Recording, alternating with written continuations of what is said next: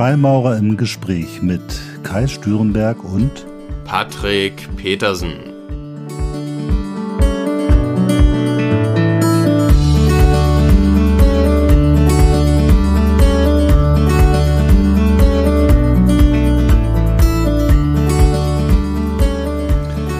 Ja, herzlich willkommen zu einer neuen Folge von Freimaurer im Gespräch. Hallo Patrick.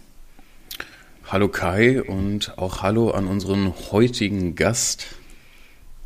Ja, wir, haben, wir sind heute nicht allein. Wir haben ja immer mal wieder äh, die Situation, dass wir uns einen Gast einladen, weil wir zu bestimmten Themen das Gefühl haben, wir brauchen noch mal jemand, der Themen noch mal tiefer durchdrungen hat, von dem wir auch noch mal was lernen können. Und äh, wir können sowieso immer was lernen, gar keine Frage, aber es macht einfach Spaß, einfach auch hier und da nochmal mit jemandem zu sprechen, der sich mit bestimmten Themen tiefer auseinandergesetzt hat. Heute bei uns zu Gast ist ähm, Nadine Grimmig.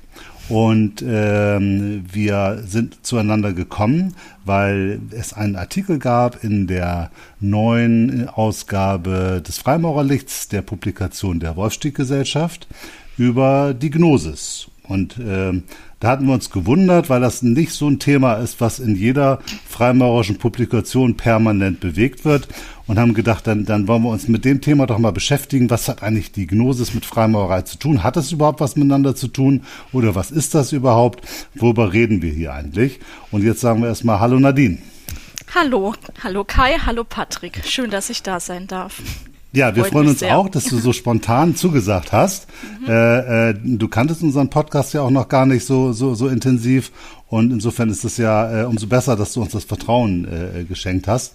Ähm, sag doch mal, was, äh, wie, wie bist du zu diesem Thema gekommen? Was hast du damit zu tun? Ja. Also eigentlich ist es tatsächlich ein sehr autobiografischer Artikel von mir, weil ich tatsächlich schon in der Schule ähm, den Roman von Hermann Hesse gelesen habe, Demian, und da einfach gemerkt habe, huch, da sind Dinge drin, die man so nicht versteht und mich einfach auf die Suche begeben habe und natürlich auch schon damals ähm, auf die Gnosis gekommen bin und habe mir gedacht, oh, das ist ein sehr interessantes Thema und ich bin dann tatsächlich darüber eher zur Freimaurerei gekommen. Also ich, das war bei mir eigentlich eher andersrum.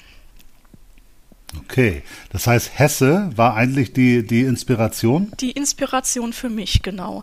Ich komme ja auch aus Süddeutschland, das heißt, ähm, Kloster Maulbronn ist hier, da konnte ich gleich schauen, wie Hermann Hesse ähm, aufgewachsen ist. Also diese ganzen Orte sind halt einfach hier, Kalf, wo er geboren wurde. Und dann später ähm, habe ich eben auch Religionswissenschaft studiert, also auch aufgrund dessen vielleicht. Ähm, und da bin ich natürlich auch gleich ähm, in die richtige Richtung gekommen und habe dann, ähm, also ich bin akademisch zu den Freimaurern gekommen eigentlich. Okay. war ein ganz eigener Werdegang, weil ich dann ähm, den Jan Snook kennengelernt habe, der ist ja relativ bekannt und dann eben auch genau ähm, diese Vorlesung gemacht habe, welche ähm, ja welche Strömungen der westlichen Esoterik zur Freimaurerei geführt haben. Und dann ist mir halt aufgefallen, dass viele Freimaurer sich ähm, mit vielen Themen wie Gnosis, Alchemie, Rosenkreuzer, Astrea-Kult und diesen ganzen historischen Dingen nicht auseinandergesetzt haben und habe gedacht, hey, jetzt kann ich mit diesem Artikel was Kurzes rausfassen und anhand dessen versuchen, ein bisschen die Gnosis zu erklären, weil mir ist auch schon aufgefallen, dass die Gnosis auch bei Freimaurern durchaus ein Angstthema ist. Also auch interessant. auch spannend. Also du, du, sagst Jan Snook, Jan Snook hat ja. ein sehr gutes Buch geschrieben, was mhm. über die ja. Forschungsloge Frederik äh, äh, genau. herausgegeben worden ist. Fand ich auch, also für mich so, so, so ein Standardwerk, wenn man sich mit der Thematik auseinandersetzen genau. will. Wie ist eigentlich, wie sind eigentlich diese ganzen Dinge in die Freimaurer reingekommen? Genau, ich glaube, genau. wir, wir reduzieren das ja immer gerne auf die, die Bauhütten-Narrativ. Äh, äh der sicherlich eine große entscheidende Rolle spielt, aber es ist natürlich beileibe nicht der einzige Einfluss, genau. der in die genau. Freimaurerei reingekommen ist. Ja, und dadurch, dass ich halt auch Geschichte und Archäologie studiert habe, ist es bei mir natürlich auf sehr fruchtbaren Boden gefallen. Und ähm, jetzt habe ich so ein bisschen die Spätantike auch als mein Sonderinteressengebiet ähm, ausgemacht. Und da ist natürlich die Gnosis, Mithras, die ganzen Mysterienkulte. Und ich finde, dass das noch ähm, zu einem guten Teil in der Freimaurerei mit drin steckt hochspannend. Also ich finde es interessant, weil du sagst, ähm, so ein Angstthema. Hast du eine Erklärung dafür, warum es, vielleicht ist Angst äh, vielleicht ein bisschen zu hart, aber zumindest so ein leichtes Erschrecken erlebe ich auch, wenn ich so ein ja, Wort verwende, so hoch. Äh, was passiert jetzt? Also wo kommt es her? Ich weiß es nicht. Also mir ist einfach aufgefallen, ähm, ich habe ja viel Führungen gemacht, viel ähm, Freimaurer auch kennengelernt, durch alle Obedienzen durch und ähm, auch ähm, das Interessante war bei mir, dass ich die Freimaurer kennengelernt habe, als ich noch keine Freimaurerin war. Dann war ich Freimaurerin und ähm, da kriegt man ganz andere Einblicke auch. Und auf jeden Fall jedes Mal, wenn ich ähm, von Gnosis spreche, ähm, kommt meistens so was Abwehrendes mit, ach, damit kann man sich ja gar nicht auskennen. Und meistens ist es auch so und es ist selbst für mich ist es ganz schwierig, einen Zugang zu finden, weil ähm, da immer wieder, also es sind ja auch ganz viele, es liegt vielleicht daran, dass in der Antike nicht nur eine gnostische Strömung es gab, sondern ganz viele gnostische Strömungen und man das einfach auseinander ähm, dröseln muss. Und das ist wirklich ähm, nicht einfach. Und dann geht es halt noch um diesen ähm, Urgott, diesen ersten Beweger, der sich zurückgezogen hat. Und das sind dann eben Dinge, die schwer fassbar sind habe ich so den Eindruck. Absolut. Wir haben ja auch die Situation, dass natürlich die Gnostiker, ähm, die Kirchen waren im Mittelalter und so nicht so begeistert von den Gnostikern und haben denen ja auch teilweise übel mitgespielt. Also es sind ja einige Gnostiker auch getötet worden, verbrannt worden. Äh, also es war ja schon, äh, wie soll man sagen, das waren Antagonisten, die Gnostiker und die Christen, oder? Ja, ja, von Anfang an. Also sie wurden schon in der Antike ähm, Heretiker genannt, also Ketzer. Und ähm, später im Mittelalter hat sich das mit den Bogomilen und den Katharern durchaus fortgesetzt. Das ist verrückt, weil im Grunde genommen waren ja die Gnostiker die viel strengeren Christen. Also die waren eigentlich viel, genau. viel christlicher, weil sie sagten, komm, wir wollen hier keine Macht der Kirche und wir wollen hier nicht irgendwie große Goldschätze anhäufen, sondern wir wollen eigentlich äh, äh, es war ja, war ja sehr abseitig. Es war ja nicht auf das diesseitige Leben ausgerichtet, sondern eher auf das jenseitige Leben. Genau. Magst du mal oder kannst du mal den Versuch machen, so, so ganz knapp zu beschreiben, was, was ist das eigentlich? Also wenn dich jemand fragt, was Gnosis, Gnostiker, was machen die? Was ist das? Was denken, wie denken die? Was ist das Prinzip? Ja, das ist im Grunde genommen eine ähm, eine der ersten Erlösungsreligionen, also die auf das Jenseits eben ausgerichtet ist und die aber ähm, den göttlichen Funken, darum geht es sehr häufig, in jedem Menschen hat und der muss eben zum Guten entwickelt werden. Und es ist auch ein Angebot für die Menschen, ähm, das Gute zu sehen, sich ähm, jeden Tag zum Guten zu entwickeln und nicht zum Schlechten hin. Also das ist dieser starke Dualismus. Also der Dualismus ist ganz wichtig in den gnostischen Systemen und zwar in jedem System. Also ich habe ja in dem Artikel habe ich ja pagane, also heidnische ähm, gnostische Systeme von den frühchristlichen ähm, Systemen abgegrenzt. Und ich muss auch sagen, ich habe dann am Anfang auch gedacht, uh, geht es nicht ähm, in eine ganz falsche Richtung, aber habe dann wirklich auch genau das festgestellt, was Kai vorhin gesagt hat. Die sind ja wirklich viel christlicher. Wenn man sich damit wirklich tief be beschäftigt, dann merkt man, dass es eine ganz besondere ähm, Form des Christentums eigentlich ist. Und ähm, ich denke auch, dass ähm, die das Christentum ganz in einem ganz hohen Maß ähm, beeinflusst haben und dass das damals gar nicht voneinander abzugrenzen war.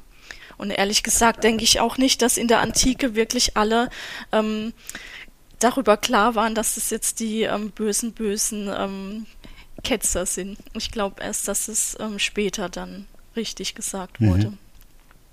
Also im Grunde genommen kann man äh, das so sagen, die äh, äh, Gnostiker haben gesagt, wir leben in einer dualen Welt. Genau. Da sind wir irgendwie geprägt. reingefallen wegen Sündenfall oder sonst wie was. Genau. Und wir müssen diesen göttlichen Funken in uns irgendwo wiederentdecken und wiederentwickeln. Und dann müssen wir irgendwann dann wieder Ja, wo, wo müssen wir hin? Müssen wir dann sterben und dann ins Paradies kommen oder müssen wir äh, in diesem Leben die Erleuchtung finden oder oder was ist da die Idee? Der klassische Christ sagt ja, pass mal auf, du stirbst und dann kommst du irgendwie in Himmel oder Hölle. So, ne, das ist ein einfaches Prinzip. Ähm, dann gibt es Leute, die sagen, ich muss in einer spirituellen Entwicklung jetzt die Erleuchtung finden, Samadhi, irgendwas, und dann bin ich erleuchtet und dann bin ich raus aus dem, dem, dem Rad des Lebens. Und wie haben die Gnostiker sich das vorgestellt? Also was war das Ziel der Gnostiker? Ja, die Gnostiker hatten nicht nur einen Himmel, sondern sieben oder okay. zumindest die ähm, Planetensphären oder Fixsternsphäre. Und das heißt, ähm, das war, ähm, der Gedanke war, dass die Seele auch nach dem Tod aufsteigt in diesen unterschiedlichen Himmeln sozusagen. Und das hat der Gnostiker geglaubt und ähm, hat gedacht, dass er dadurch, dass er sich im, in der diesseitigen Welt gut ähm, verhält, das eben auch ähm, im Jenseits macht. Auf der einen Seite kann man das natürlich für die Antike nicht mehr ganz sagen, wie die Religion tatsächlich ausgeübt wurde. Man hat ja nur das, was man ähm, schriftlich fassen kann. Das ist nicht so viel. Ähm, ich mache dann immer gerne diesen Sprung zur Freimaurerei. Deswegen ist die Gnose sehr wichtig für die Freimaurerei. Und ich denke, ähm, dass man Freimaurer wird, weil man im diesseitigen Leben die Fixsternsphäre mhm. erreichen möchte mhm. und die Glückseligkeit sozusagen. Das ist zumindest meine Interpretation davon. Das ist interessant. Also äh, finde ich spannend, weil ähm, wenn man sagt, äh, die Gnostiker gehen an diese, denken an diese sieben Himmel, mhm. dann ist das zum Beispiel vergleichbar mit der indischen Yogi-Philosophie, die an der Stelle auch so eine Idee von sieben Sphären haben, die man dann in so einem Läuterungsprozess durchlebt, um dann irgendwo hinzukommen. Ja. Und du hast jetzt gerade eben schon die Brücke zur Freimaurerei geschlagen. Und das finde ich jetzt wichtig und spannend, weil ich glaube, spätestens jetzt haben wir die ersten Hörer, die sagen, Mann, Mann, Mann, die drehen aber heute ab, da mit Religion und sieben Himmeln und sonst wie was was ist jetzt los? Und äh, vielleicht, dass wir das jetzt mal probieren. Also, was hat die Gnosis mit der Freimaurerei zu tun? Kannst du das für dich so beschreiben? Ähm, also es ist auf dem, naja, also es ist natürlich so, dass die Gnosis eine ganz andere Zeit, Zeitstellung hat als die mhm. Freimaurerei, jetzt ganz ähm, klar. Und dass aber tatsächlich die Gnosis eine Einwirkung auf die Freimaurerei hatte, weil viele Freimaurer sich heute mit diesem Thema beschäftigen und es eher interessant finden. Also es darf man vielleicht das eine nicht mit dem anderen verwechseln. Mhm. Und ähm, deswegen finde ich es sehr wichtig, ähm, diese Gnosis einfach verständlich ähm, zu machen. Ja, interessant, weil, sagen wir mal, die ähm, die Verbindung ist sehr sch schwierig, ne? weil wir haben natürlich in der, äh, ich für mich war es immer so ein Punkt, wenn ich das große G gesehen habe, mhm im flammenden Stern. Das hat ja dann viele Bedeutungen. Es gibt viele Wörter mit G. Äh, Gnosis war für mich immer eines davon. Ja, ist es ja auch. Ne, weil ich das ganz zentral finde, mhm. weil das hat so, so, so, es hat so viel auch mit Erkenntnis. Was heißt Gnosis? Heißt, heißt es Erkenntnis? Genau, Wissen? Erkenntnis. Ja, ne? ja. So, und da sind wir natürlich schon mal dicht dabei, denn um Erkenntnis, Selbsterkenntnis geht es in der Freimaurerei mit Sicherheit. Da werden uns, glaube ich, alle Brüder und Schwestern zustimmen. Genau. Und somit haben wir da sicherlich, geht es ja auch in der, in der, bei den Gnostikern auch um Erkenntnis. Da wohl eher um Gotteserkenntnis oder um welche Erkenntnis geht es bei den Gnostikern? Ja, bei den Gnostikern geht es schon um Gotteserkenntnis, ja. aber ich denke, bei den Freimaurern geht es um Selbsterkenntnis. Genau, genau. Und das also, ist eben genau. auch wieder. Und wenn man das Indische nimmt, im Grunde genommen könnte man auch sagen, das ist beides das Gleiche. Aber mhm. dann Ah, okay. Ja, das ist jetzt spannend. Das ist gut. Das ist ja sehr weitgehend. Da würde dir der Hardcore-Christ vielleicht widersprechen und ja, sagen. wahrscheinlich. Äh, äh, nee, nee. Also das ist ja quasi schon Blasphemie, wenn du sagst, äh, äh, erkenne dich selbst, dann erkennst du Gott oder erkenne Gott, dann erkennst du dich selber. Genau. Ich persönlich finde das äh, äh sehr nachvollziehbar, weil ich, äh, das ist ja immer schwierig, ne? wenn man sagt, ich will meinen eigenen göttlichen Funken entwickeln und möchte vielleicht jetzt mal ganz, äh, wenn ich drüber hinausgehe, sage, ich möchte Gott werden, dann klingt das so unglaublich überheblich, aber eigentlich heißt es ja nichts anderes, als wieder einen Zustand zurückzuerobern, genau. aus dem man mal gekommen ist, wenn man in diesem Duktus irgendwo denkt. Ne? Ja. ja, spannend. Okay, aber dann lass mal überlegen. Also ähm, wir haben dieses G, da, da, das ist zumindest eine Buchstabengleichheit. Wir reden über Erkenntnis, Selbsterkenntnis in der Freimaurerei, das ist, glaube ich, unstrittig. Wir haben aber, wenn man jetzt mal versucht zu konstruieren, wir haben so einen Teppich bei uns liegen, äh, da laufen wir erstmal über ein Pflaster, ein musivisches Pflaster, das ist Dualität, schwarz-weiß. Da befinden wir uns. Denn auf manchen Teppichen laufen wir dann über sieben Stufen, auch interessant äh, kommen dann irgendwo hin und ganz oben haben wir dann irgendwo äh, vielleicht ein Hexagramm, wo sich die Gegensätze, die Dualität auflöst und zu einer Einheit wird. Das könnte man ja quasi auch gleichsetzen mit so einem äh, Erkenntnisweg, oder? Ähm, durchaus, also ähm, generell, also ich denke, dass da immer Erkenntnis mit dabei ist und vor allem ähm, habe ich da ja nochmal ein anderes Thema mit reingebracht und das ist halt, ähm, ja, die Tiefenpsychologie, die spielt da auch immer rein. Also das musst du erklären. Von, von Jung. Also wir haben im Grunde genommen ähm, dieser Weg, den jeder zu sich selbst geht, das ist mit Gefahr belegt sozusagen. Und Jung sagt, wenn man sich ähm, da hinabbegibt, dann sollte man am besten mit einem Seil ganz vorsichtig einen Brunnen hinunterlaufen und nicht rücklings herunterfallen in diesen ähm, Bereich der ähm, Selbsterkenntnis und eben man muss sich da wirklich ausloten sozusagen. Das ist ja auch ein Symbol in der Freimaurerei. Und es gibt eben verschiedene Wege, das zu machen und auf dem Arbeitsteppich ist eben dieser Weg auch dargestellt. Ich habe beispielsweise auch, ich weiß nicht, ob ihr das erste Buch gelesen habt über den Schwetzinger Schlossgarten. Da habe ich auch einen Initiationsweg ähm, im Schwetzinger Schlossgarten entwickelt. Und das ist in allen Gärten im Grunde genommen, die ähm, im 18. Jahrhundert ähm, entstanden sind, hat man einfach diese ähm, Initiationswege. Und deswegen schwingt es bei mir auch immer mit in diesen Themen, dass man da ähm, einen Initiationsweg geht. Aber sag mal, Schwetzinger Schlossgarten, ist das ein freimaurerischer Garten? Würde ich schon so sehen. Wobei das nicht jeder so sieht. Da ah, muss man okay. sehr vorsichtig sein. Okay, ja. erzähl mal. Also, äh, das heißt, er ist nicht von Freimaurern gebaut oder so? Das ist sehr schwierig wegen der ähm, Quellenlage. Man hat kein keine valide Quelle mehr, wo die besagt, dass Karl Theodor, also der Kurfürst von der Pfalz, ein Freimaurer war. Okay, aber das trotzdem gab es ein ganzes Buch darüber, über diese Freimaurergärten. War das jetzt nur so ein Konstrukt? Könnten Freimaurergärten sein? Oder würdest nein, du sagen, die Indizien sind so stark, dass man da eindeutig einen Bezug herstellen kann? Die Freimaurergärten, das ist ja über ähm, Norddeutschland und Ostdeutschland hauptsächlich. Und da ist ja jetzt Süddeutschland gar nicht mit dabei gewesen. Aber ich denke schon, dass Karl Theodor ein Freimaurer war, weil das, was in dem Garten zu finden ist, kein Zufall sein kann. Okay. Also umgekehrt. Also ich bin ja Archäologin, also ich gehe auch da immer andersrum ran. Vielleicht habe ich deswegen überall so einen anderen Zugang, weil ich erstmal die Sache anschaue, das, was auf uns gekommen ist, und dann versuche ich das ähm, in ähm, die Freimaurerei einzufügen, sozusagen. Oder was, okay. was daran freimaurerisch sein kann. Gab es bei den Gnostikern auch einen Initiationsweg? Ähm, das, also da es ja eine Mysterienschule war, ähm, gab es natürlich auch Initiationen, klar. Okay. Also das klar. ist ja jetzt kein Initiationsweg an sich, sondern eine Initiation die ja meistens dreistufig ist. Und da kann man dann, ähm, ja, also das ist ganz wichtig, man hat dann ähm, Trennungsriten, Angliederungsriten und ähm, also eine liminale Phase, wo man so ein bisschen ähm, unsicher ist und dann diese Angliederungsriten. Und so okay. läuft eigentlich immer ein Initiationsritual genau. ab, eben auch das Freimaurerische heutzutage. Absolut.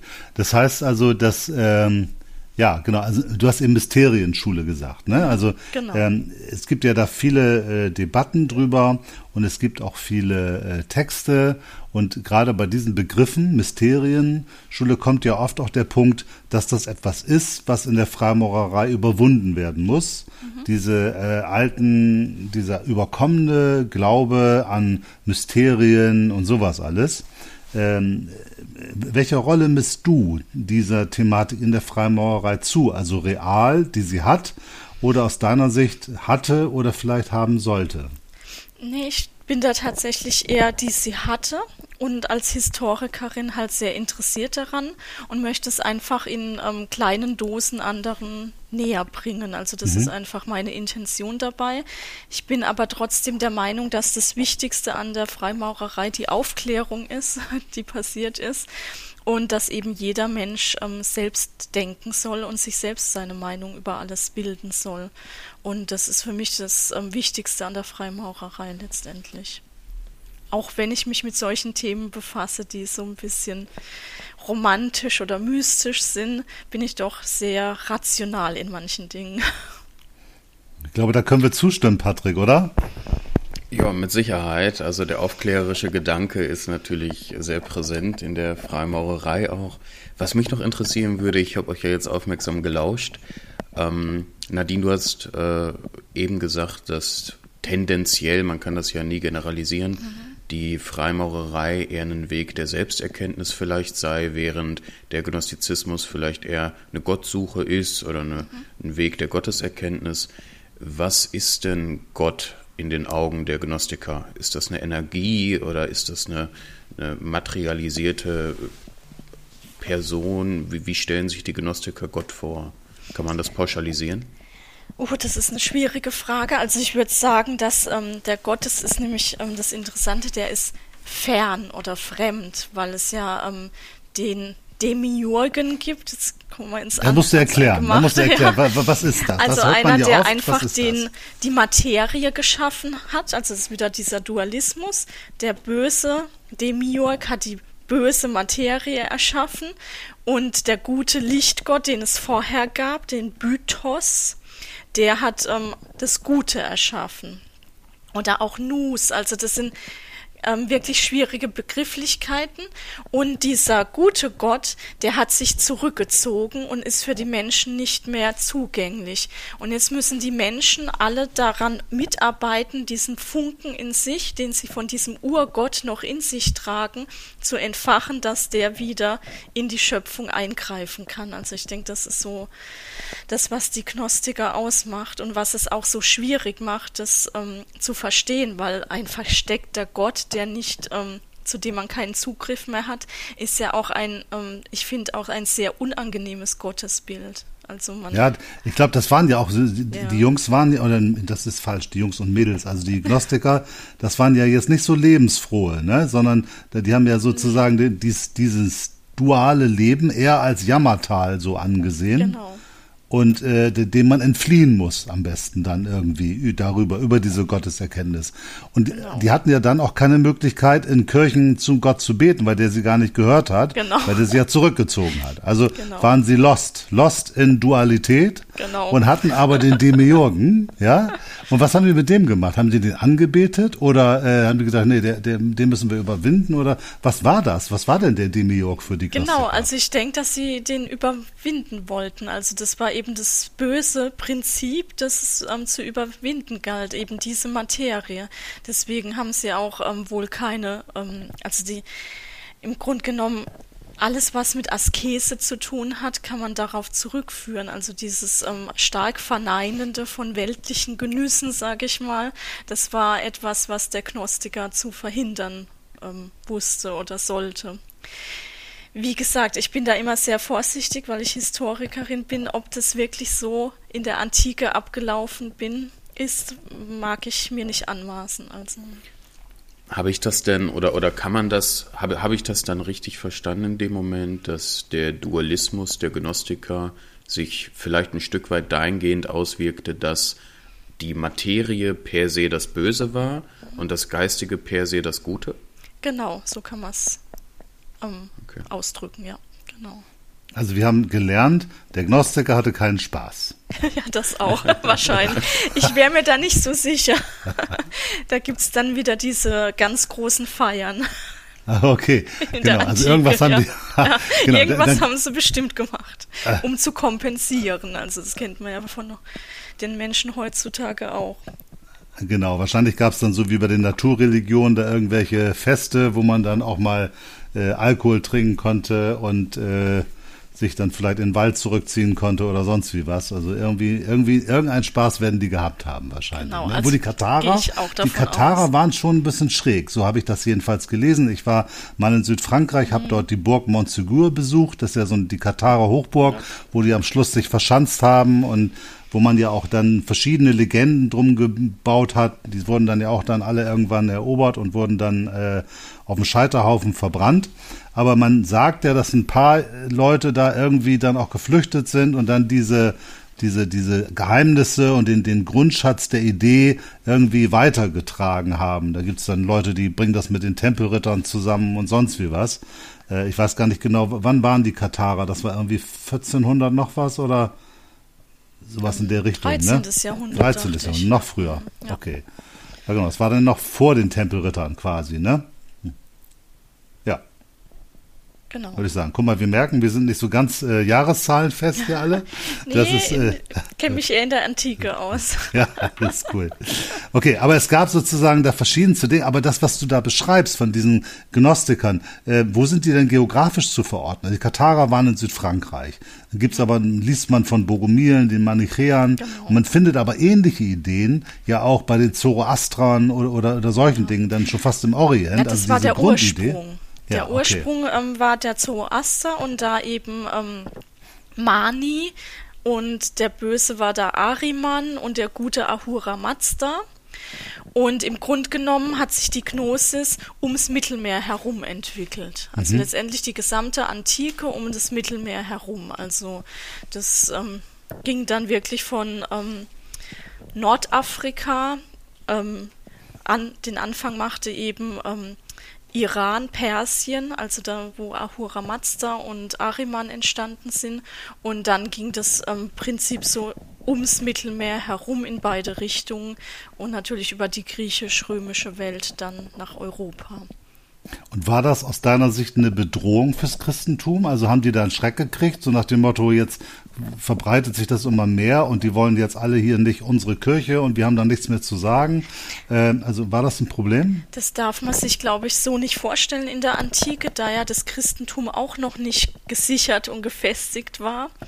Und ähm, verschiedene kleine Schulen, ähm, also christliche Schulen und gnostische Schulen, so nebeneinander existiert haben und die sich vielleicht gar nicht ähm, groß berührt haben oder wenn sie sich berührt haben, haben sie sich vielleicht ausgetauscht, aber man hat sich noch nicht so man hat ja nicht das heutige Verständnis von Christentum. Es war ja noch keine Weltreligion. Es war ja auch noch ganz klein und ähm, war noch am Wachsen. Also man wusste noch gar nicht, ob vielleicht Mithras die Weltreligion wird. Okay. Um Aber die Katarer sind ja dann schon vom Papst dann irgendwann da verflucht worden und dann da vertrieben worden, ja, oder? das ist ja jetzt wieder schon wieder ein ganz großer Zeitsprung. Aber da sind wir schon äh, viele hundert Jahre. Dann hat diese, diese Denkrichtung viele hundert Jahre bestanden. Das muss man dann so. Natürlich, so also in der. Antike war es ja auch wirklich so, dass es ähm, beinahe ähm, die vorherrschende Religion geworden wäre, wenn Okay. das Christentum nicht. Also das waren ja ganz ähnliche, ähm, ja, ähm, Schulen sozusagen, die nebeneinander existiert haben und dass dann ausgerechnet das Christentum ähm, siegreich war sozusagen und zur Weltreligion sich aufgeschwungen hat, das wusste in der Antike keiner und das hat auch keiner so gesehen. Also ich versuche immer so ein bisschen in der Zeit zu sein. Interessant. Das zu verstehen, wie das wohl dort war. Genau, also heute aus heutiger Sicht betrachtet man das Christentum als eine total weit Mhm. Ja. verbreitete Religion und diesen Gnostizismus eher als Randerscheinung. Genau, und das war damals nicht so. War es ganz anders, Ja. okay. Und was glaubst du, warum hat das Christentum sich durchgesetzt gegenüber dem Gnostizismus? Ähm, weil es etwas positiver war. Also weil man einfach bessere Chancen hatte, in den Himmel zu kommen, würde ich sagen. Wahrscheinlich ist das genau die, die Wahrheit. Wir hatten das letztes gerade. Ähm, der Mensch tendiert ja, äh, die, die guten Dinge leichter anzunehmen. Genau. Äh, wir hatten uns letztens darüber unterhalten, Patrick und ich, ähm, welche Folgen besonders erfolgreich sind und welche weniger gehört worden sind. Und die Folge mit den wenigsten Hörern ist die Folge mit dem Titel Eigenverantwortung. genau. Äh, also es scheint äh, so, ja, so eine Grundtendenz zu geben. Irgendein englischer Philosoph hat auch mal gesagt, die, die als wahr wird wahrgenommen, was einem persönlich den, den größten äh, Vorteil irgendwie bietet. Da gibt es so eine Tendenz genau. zu und das scheint wahrscheinlich bei diesen Religionen auch so zu sein, dass äh, in dem Augenblick, wo man sagt, pass mal auf, wenn du dich hier einigermaßen vernünftig verhältst, dann kommst du in den Himmel und dann gibt's genau. ja irgendwie 27 Jungfrauen oder was weiß ich, dann ist das Ganze irgendwie eine coole äh, Perspektive und gibt mir Trost und gibt mir Kraft und dann ist das einfacher, als wenn jemand sagt, so pass mal auf, jetzt hast du richtig was zu tun, mhm. weil du musst jetzt hier gucken, dass du dich erkennst und machst und tust und dann wollen wir mal gucken und hier ist auch nur der Demiurg, mit dem kannst du auch nichts anfangen, der hilft dir auch nicht, ne? Genau. weil der ist auch noch böse. Äh, und der, der andere Gott, der ist ganz weit weg und dann viel Spaß und geh mal auf den Weg und such genau, den und vielleicht genau. hast du in den nächsten 20 Jahren gefunden.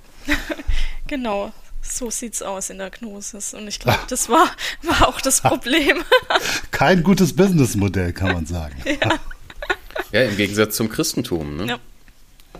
ja. Also Hoffnung ist natürlich ein guter Punkt, um da Leute für sich gewinnen zu können. Genau. Aber jetzt ist ja mal spannend. Also jetzt haben wir das mal festgestellt und wir haben ja in der Freimaurerei auch die Debatte, braucht man überhaupt Christentum, braucht man das überhaupt alles? Da gibt's welche, die sagen, na ja, das ist zwingend, weil das steht schon in den alten Pflichten drin, das ist also die Basis.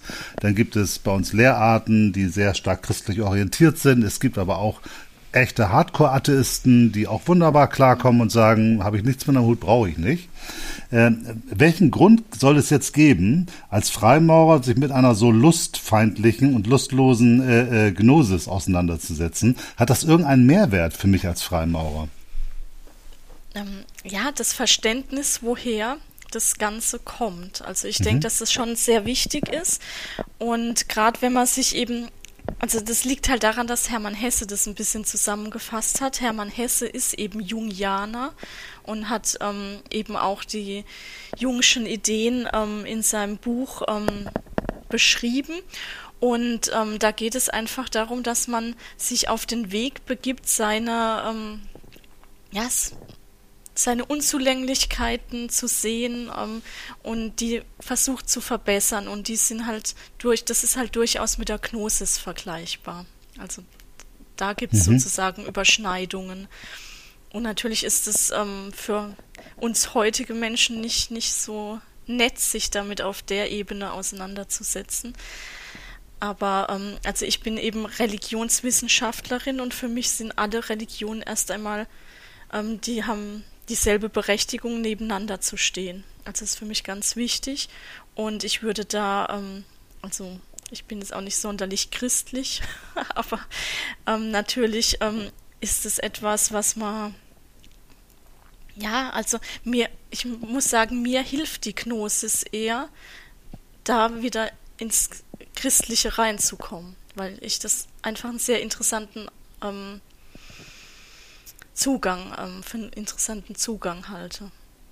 Ist ja interessant. Also wir haben ja diesen Grundansatz der, der, der Gnostiker, so wie du beschrieben hast, vielleicht nicht ganz so lustfeindlich, aber wir haben den ja auch bei den Rosenkreuzern. Da finden wir ja auch diese Idee der Dualität und äh, des göttlichen Funkens in einem, den, den es zu entwickeln gibt und aus der man dann irgendwann, wenn man es geschafft hat, sich aus der Dualität befreit, dann aus dem Rad des Karmas befreit, der Wiedergeburt befreien kann und dann zur Erleuchtung kommt. Und die Rosenkreuze haben ja nun nachweislich einen großen Einfluss auf die Freimaurerei gehabt, ne, über die Gold- und Rosenkreuzer, die ja auch dann stark verbandelt waren in, in meiner Großloge, äh, äh, der 3WK. Ne? Da haben sich viele Gold- und Rosenkreuzer damals gefunden. Dann gab es die Verbindung mit der strikten Observanz.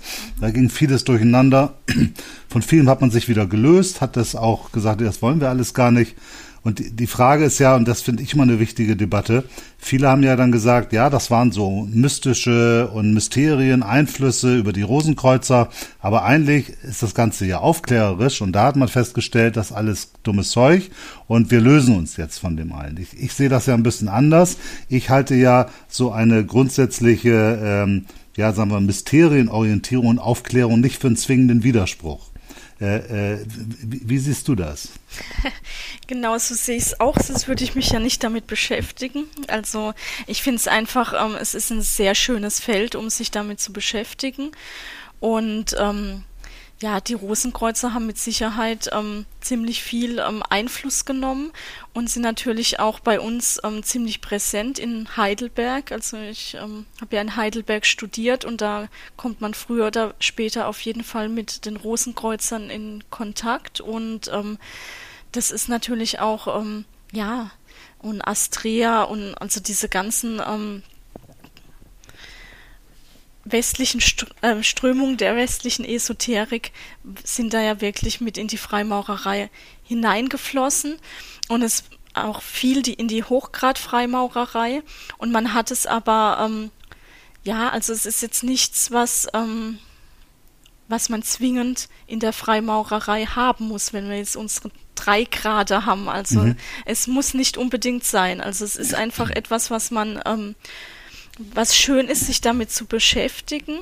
Aber für mich geht es im Grunde genommen bei der Freimaurerei, wie ich schon gesagt habe, hauptsächlich um die Aufklärung und dass man selbst seine ähm, Meinung ähm, offen sagt. Also das ist für mich das Wichtigste eigentlich bei der Freimaurerei. Aber trotzdem beschäftige ich mich gerne mit solchen Dingen als Historikerin. Ja, also ich persönlich finde es ja, ich weiß nicht, Patrick, wie siehst du das? Also ich finde ja diesen Ansatz, dessen, dass ich äh, einen Weg gehe, diesen Weg der Selbsterkenntnis, versuche dabei zu verstehen, wie ich agiere, welche Kräfte in mir wirken und äh, sagen wir mal über diese Erkenntnis meine Persönlichkeit zu äh, optimieren, das hört sich immer so schlimm an, aber äh, meine Persönlichkeit weiterzuentwickeln und auf diesem Weg irgendwann, ja, du hast von Glückseligkeit gesagt, Nadine, oder irgendeinen Zustand zu erreichen, der besser ist als der jetzige. Und ich finde, das funktioniert ja auch sehr gut in, in der diesseitigen Welt. Ne? Also wir sind ja an der Freimaurerei eben sehr diesseitig orientiert und wir schweben ja nicht immer an Transzendenzen, auch wenn wir natürlich in der Loge den, die Loge eröffnen und es dann vom Erdmittelpunkt bis zum Firmament ja auch in einer anderen spirituellen Zeit befinden in der Loge. Genau. Äh, und dann in dieser besonderen Zeit ja auch versuchen, äh, sagen wir mal, den, den Geist und die Emotion und den, den, den Körper zu öffnen für höhere Gedanken oder höhere Sphären.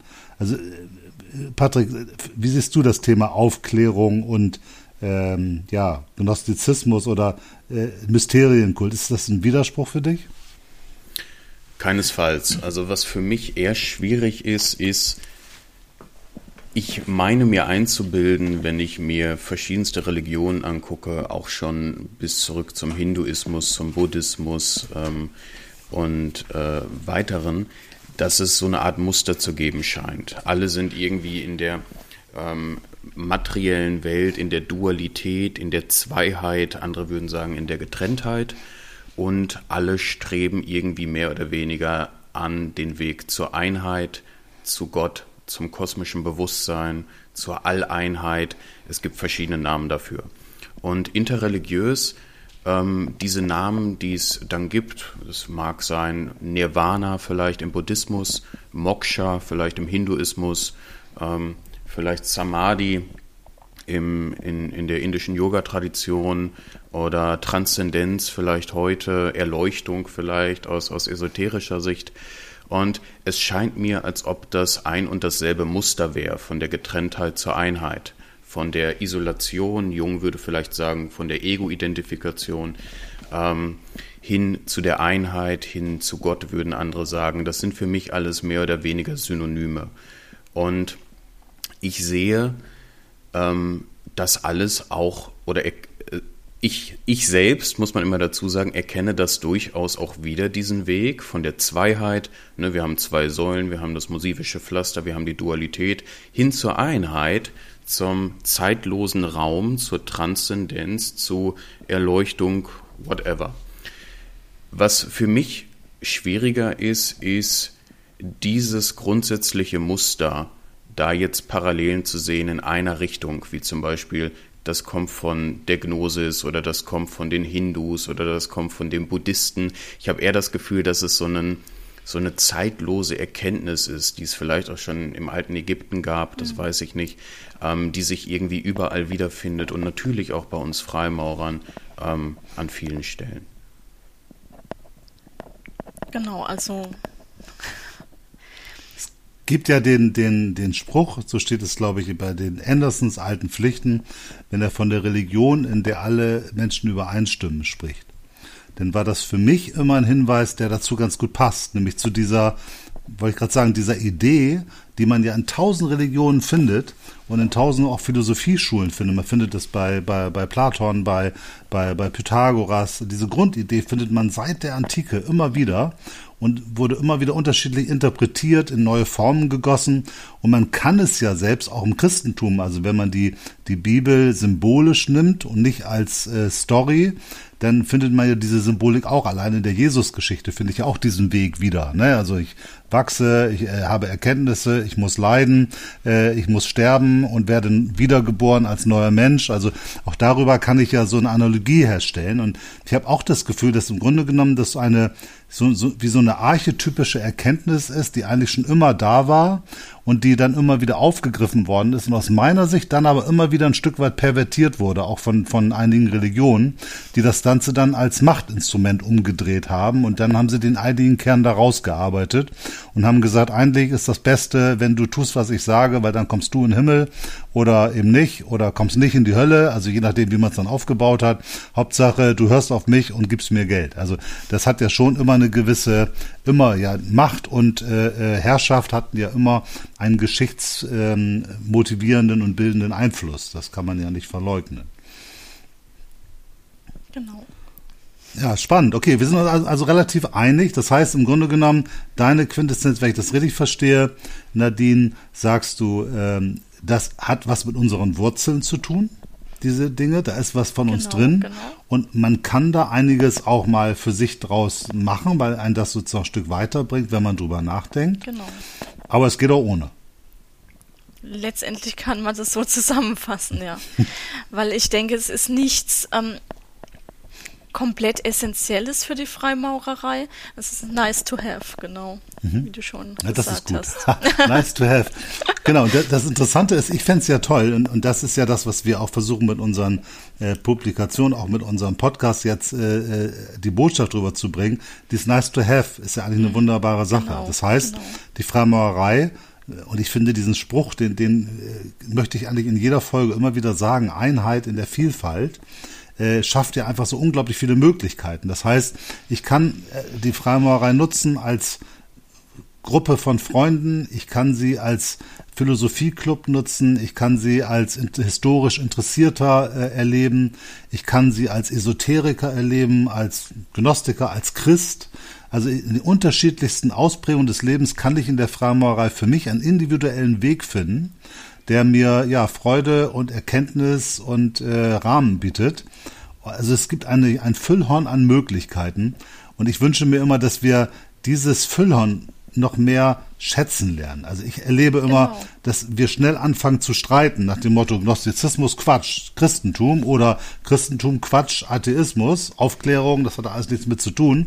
Das heißt, wir streiten uns über die verschiedenen Möglichkeiten, anstatt uns darüber zu freuen, dass wir, wir drei jetzt unterschiedlich die Freimaurerei erleben können und die ganzen anderen Freimaurerbrüder und Schwestern auch alle die Freimaurerei anders erleben können. Und ich glaube, es wäre schön, wenn wir lernen würden, uns nicht darüber zu streiten, was nun der richtige Weg ist, sondern uns einfach über diese Vielfalt zu freuen. Genau, da bin ich auch der Meinung. Und vor allem ist ja das Wichtige, dass man Meinungen nebeneinander stehen lassen kann. Mhm. Also das ist ja der auch eine der wichtigen Errungenschaften der Freimaurerei, dass man einfach in die Loge gehen kann und anderer Meinung sein kann und darf und es auch nebeneinander stehen lassen kann und nicht den anderen komplett von seiner Meinung überzeugen muss, wie es vielleicht in der profanen Welt geschieht. Zumindest sollte es so sein, kann man so sagen. Wie ist das bei euch in der, der Frauenloge? In, in welcher Loge bist du? Ähm, Im Moment ist es recht schwierig. Also ähm, ich bin gerade eigentlich auf dem Weg in die gemischte Freimaurerei ah, okay. und dann hat mich Corona erwischt. Also ah, das ist okay. jetzt im Moment relativ schwierig, die Frage zu beantworten. Gibt Aber es ich war jahrelang, viele gemischte Logen? Ja, da gibt es einige. Also okay. ähm, die sind relativ groß. Ähm, ich war, ähm, also ich bin schon seit 2011 Freimaurerin mhm. und ähm, in der Frauenloge gewesen. Ähm, jetzt ja fast zehn Jahre und ähm, jetzt habe ich einfach ähm, mich entschlossen, lieber ähm, gemischt zu arbeiten und dann kam Corona auch nicht so ja. schön. nee, das kann ich mir vorstellen. Sag mal, wa warum möchtest du gerne gemischt arbeiten? Ähm, ich denke, dass das dann doch ähm, einfach auch wieder die Vielheit gibt. Also eben nicht dieses ähm, unter sich sein und dann ähm, nur Frauen, sondern einfach auch den offenen ähm, Diskurs mit ähm, beiderlei Geschlecht. Also war mir dann doch wichtiger, habe ich mich dann doch dafür entschieden. Mhm. Ja, spannend. Also gibt ja viele Frauen, die auch genauso wie viele Männer sagen, wir möchten gerne unter sich sein, wo die Frauen auch sagen, äh, wir möchten auch gerne unter uns Frauen mhm. sein. Also du hast die Erfahrung gemacht und für dich erkannt, nee, ich hätte auch schon Lust, mit beiden Geschlechtern genau, zusammen zu sein. Genau. Ja. Okay. Und wie haben deine, deine Schwestern diese Thematik erlebt? Also in der Loge gab es da so eine gewisse Offenheit dafür oder war das auch äh, eher schwierig? Also in meiner Loge ist es so, dass solche Themen äh, ich habe über die Rosenkreuze mal einen tollen Vortrag gehalten, fanden jedenfalls die Brüder. Und äh, das war schon unter so historischen Gesichtspunkten, äh, kann man das ganz gut debattieren. Äh, aber in den anderen Bereichen erlebe ich doch von den meisten Brüdern, dass sie sagen, nee, also das äh, hat mit mir eigentlich wenig zu tun. Wie, wie war das bei, bei dir? Ähm, ja, also war, war, manchmal auch schwierig. Also klar habe ich ähm, viele ähm, Vorträge darüber gemacht und war halt immer, also immer wenn irgendwas Historisches ähm, gab, hieß es, Nadine, mach du mal einen Vortrag. Und ähm, also ich habe das Gefühl gehabt, dass da großes Interesse besteht und dass man da vieles einfach auch beleuchten kann und einfach einen anderen Blickwinkel immer mit reinbringen kann. Mhm. Und da, darum geht es ja auch letztendlich, dass man immer einen anderen Blickwinkel zeigt und auch zeigt, ähm, es gehen auch noch ganz andere ähm, Herangehensweisen an die Sache. Bin mal gespannt. Dann haben wir heute ja eine, wie soll man sagen, echt kontroverse Folge gemacht. Also wir sprechen mit einer Freimaurerin, die auch noch auf dem Weg in die gemischte Loge ist, genau. über Gnostizismus. Also genau. jetzt bin ich mal gespannt, ob das unsere Hörerzahlen jetzt nach oben treibt oder nach unten drückt, was auch immer passiert, oder äh, was es überhaupt so, so macht mit den, mit äh, äh, unseren Brüdern und Schwestern. Und wir haben ja dann doch immer relativ viel Feedback, wo die Leute auch so nochmal sagen, was, was sie äh, interessant fanden an der Folge oder was sie komisch fanden.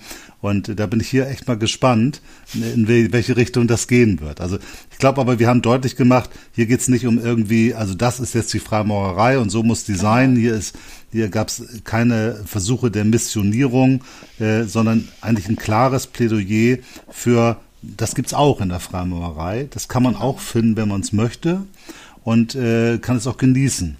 Also ich genau. finde ja, dass diese Themen sehr, sehr, sehr, sehr spannend sein können. Und wenn man das Ritual und die Symbolik unter dieser Brille nochmal versucht zu erleben, dann bietet das ja unglaubliche Zugänge. Also ich habe da erlebt, das habe ich immer, wenn ich versuche, das Ritual mal aus einer anderen Blickrichtung zu betrachten, dann eröffnen sich ganz neue Türen, die da aufgehen und dann stellt man das ganz anders fest. Selbst wenn man es aus einer atheistischen Perspektive betrachtet, finde ich auch hochspannend. Äh, dann wird's auch nochmal wieder ganz anders und dann steckt man auf einmal, okay, da kann man die Symbolik auch nochmal ganz anders verstehen. Also ich finde es immer wieder bereichern und toll, auch wenn ich persönlich, äh, wie gesagt, auch eher ähm, so ein, ich bin ja schon eher, man könnte, heute sage ich das Wort ungerne, aber esoterisch orientiert. Ähm, äh, Mysterien ist vielleicht ein bisschen äh, weniger verhängnisvoll und Gnostiker hört sich so ein bisschen wissenschaftlicher und, und, und historischer an, an der Stelle. Aber grundsätzlich bin ich da ein großer Freund von und ich erlebe die Freimaurerei auch so. Aber dennoch habe ich auch schon, äh, ich habe unglaublich tolle Gespräche auch über Symbolik mit Agnostikern oder auch mit Atheisten führen können, auch wenn ich nicht alles teile. in der, äh, vor allem in der historischen Herleitung, habe ich da hier und da tatsächlich Fragezeichen, aber es war immer bereichernd. Genau. Und also ich finde eben das auch sehr bereichernd, also dass man sich immer ähm, über diese Themen austauschen kann. Und ähm, ja, also äußerst interessant. Spannend. Also dann würde ich sagen, dann äh, warten wir mal ab. Ich hoffe, wir haben verständlich machen können, was man sich unter Gnosis oder Gnostizismus irgendwie vorstellen kann, zumindest eine Idee davon zu geben. Und vielleicht äh, inspiriert es den einen oder anderen, mal so einen Freimaurer-Wiki-Artikel zu lesen oder sich das Freimaurer Licht nochmal anzugucken, wo dein Artikel drin ist ähm, weil Hesse ist natürlich ein spannender Ansatz für diese Themen. Ich sage nur Stichwort Siddhartha, äh, da beschreibt er ja auch einen Weg. Äh, auch in Narziss und Goldmund kann man diese Grundidee wiederfinden. Also bei Hesse finde ich, äh, gibt es ganz viele Ansätze aus dieser Richtung und äh, ich finde auch, dass er da unglaublich guten Zugang geboten hat. Für mich war Hesse an der Stelle auch sehr prägend, muss ich sagen. Mhm. Äh, deswegen, vielleicht ist es für den einen oder anderen einfach eine Idee, doch nochmal so ein Hesse-Buch aus dem Schrank zu holen, das nochmal zu genau. lesen oder sich mal mit der Thematik auseinanderzusetzen und vielleicht äh, bringt es ihn auf ganz neue Gedanken. Wer weiß genau. das. Genau, das war auch meine Intention bei dem ähm, Artikel, als ich ihn geschrieben habe. Ja, mich hat er inspiriert. Super. Also bist nicht der Einzige. Ich habe schon ein paar ähm, Antworten bekommen. Ach, toll. Diesbezüglich. Schön. Ja. Ich sehe schon, ich genau. muss mir auch noch durchlesen. Absolut. Absolut. Ja, okay, dann würde ich sagen, dann haben wir das, glaube ich, äh, wir haben es versucht, uns dem Thema zu nähern. Mal gucken, ob es uns gelungen ist. Äh, ganz vielen Dank, dass du äh, Zeit und Lust gehabt hast, mit uns mhm. beiden zu sprechen. Und äh, mir hat das ganz viel Freude gemacht und äh, ich verabschiede mich mit ähm, einem guten Gefühl von unseren Zuhörern. Vielen Dank ebenso. Dankeschön. Ja, vielen Dank auch von mir. Ich habe mich etwas zurückgehalten und umso mehr lernen können in der Zeit und freue mich auf die nächste Folge. Alles klar. Schöne Zeit. Ciao. Tschüss. Tschüss.